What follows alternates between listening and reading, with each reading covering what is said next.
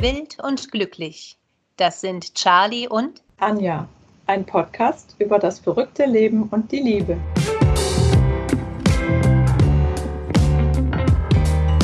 Nachgefragt. Tolle Menschen erzählen vom Glück.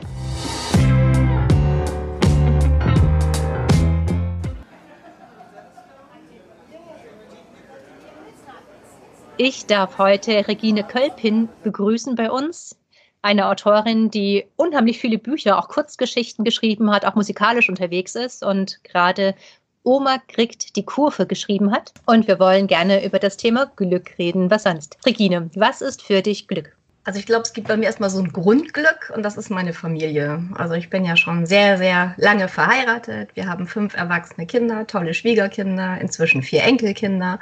Und das ist so mein Glück, was mich erdet. Also das ist das, was erstmal so grundsätzlich immer im Vordergrund steht. Und dazu kommen natürlich dann so diese anderen Glücksmomente, dass man seinen Traum Beruf haben kann, eben indem man schreiben kann, dass ich Bücher schreiben kann, was ich immer schon als Kind wollte, dass wir viel reisen können mit unserem Wohnmobil. Und das ganze Gesamtpaket ist dann schon eine ganz schöne Portion Glück, würde ich mal sagen.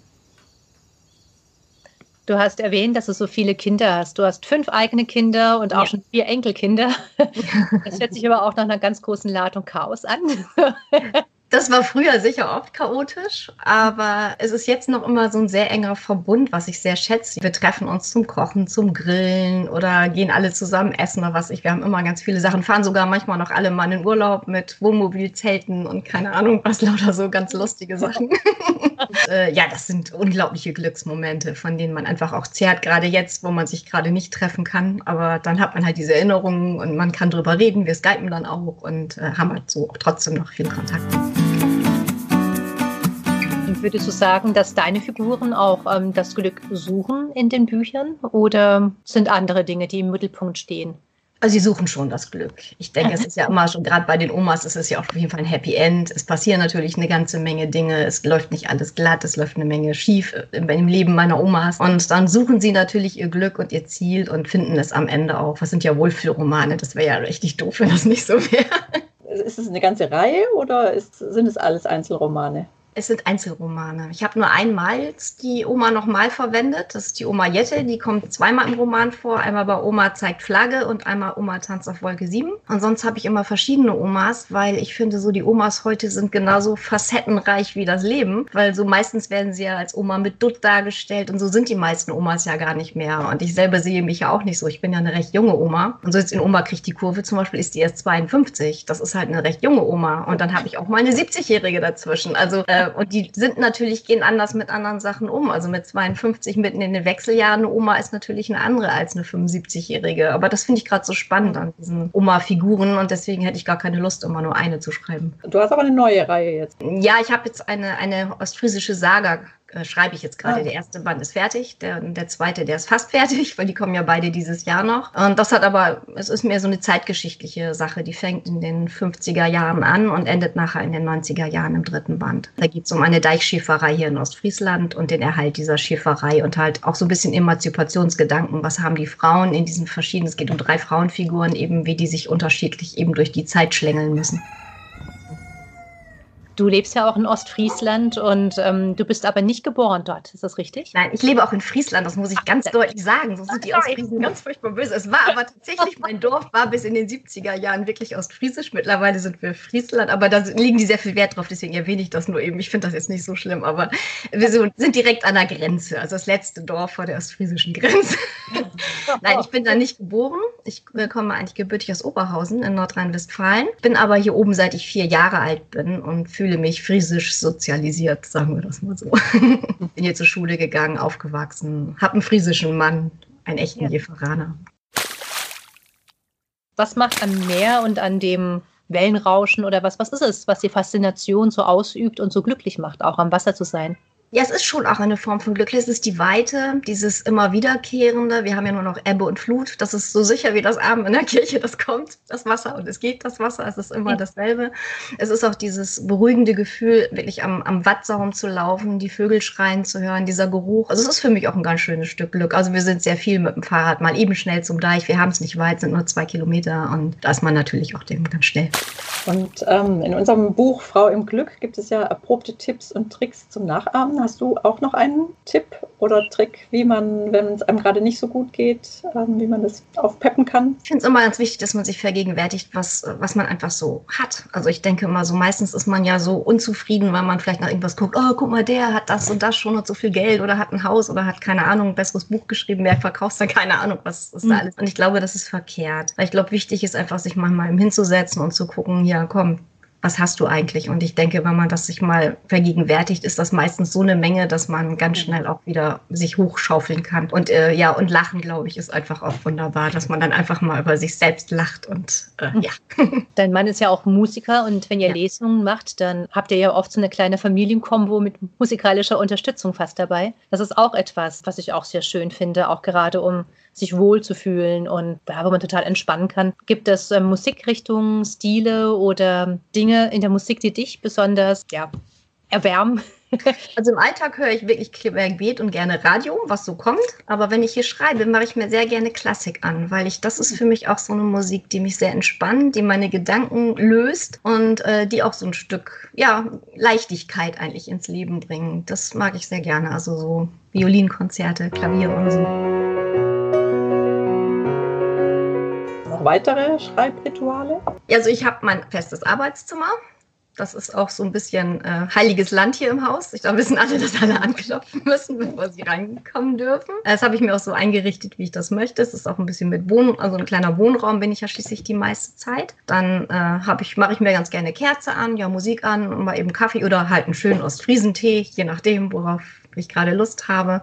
Genau, und ich habe auch recht feste Schreibzeiten, wo ich dann hier hochgehe und dann meine Sachen. Ich gucke schön raus auf eine Windmühle, auf die Kuhwiese. Wie gesagt, wir wohnen ja ein bisschen am, am Rand der Welt.